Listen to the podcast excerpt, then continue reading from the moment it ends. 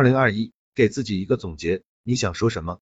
二零二一悄悄接近尾声，还有不到十天就要迈入二零二二年了。疫情笼罩的世界，给各行各业都笼罩了阴霾。然而对于我，今年是我从校园踏出来的第三个年头，但却是颇具幸福感的一年。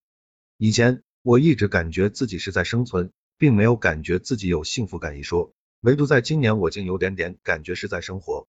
一直以来，我对幸福的定义就是有事做，有人爱，有所期待。有事做。二零一八年，我毕业进入广告公司，恰好行业开始变冷。二零二一年，我从广告公司出来，进入互联网公司，互联网也开始变冷。但幸好，我都活了下来，并且做的还不错。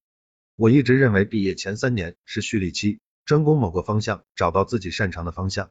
形成自己的专业壁垒，所以我二零一八年进去了国内最大的广告公司，一待就是三年。这中途见证无数的小伙伴离去，熟悉广告公司这一行都知道，这一行的流动性很大，一年一跳并不稀奇。这三年我也有挣扎过，但始终觉得自己翅膀还没长硬，飞也不会飞太高，咬咬牙还是坚持了下来。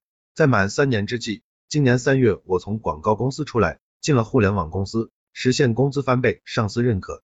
始终觉得人生有些关是自己一定要跨的，跨过去就成长了。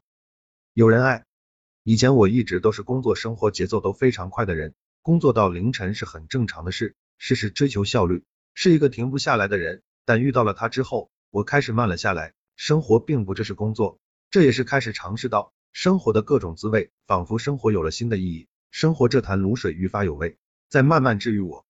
一个人可以走得很快，但一群人可以走得很远。这也许是家庭和爱人陪伴的意义。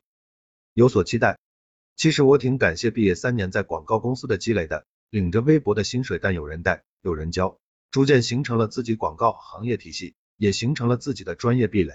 现在靠自己的能力就能找到一份薪水还不错的工作，在疫情阴霾、行业冷冻的情况下，也不用为谋生发愁，也是我觉得在大城市有一丝幸福感的缘由。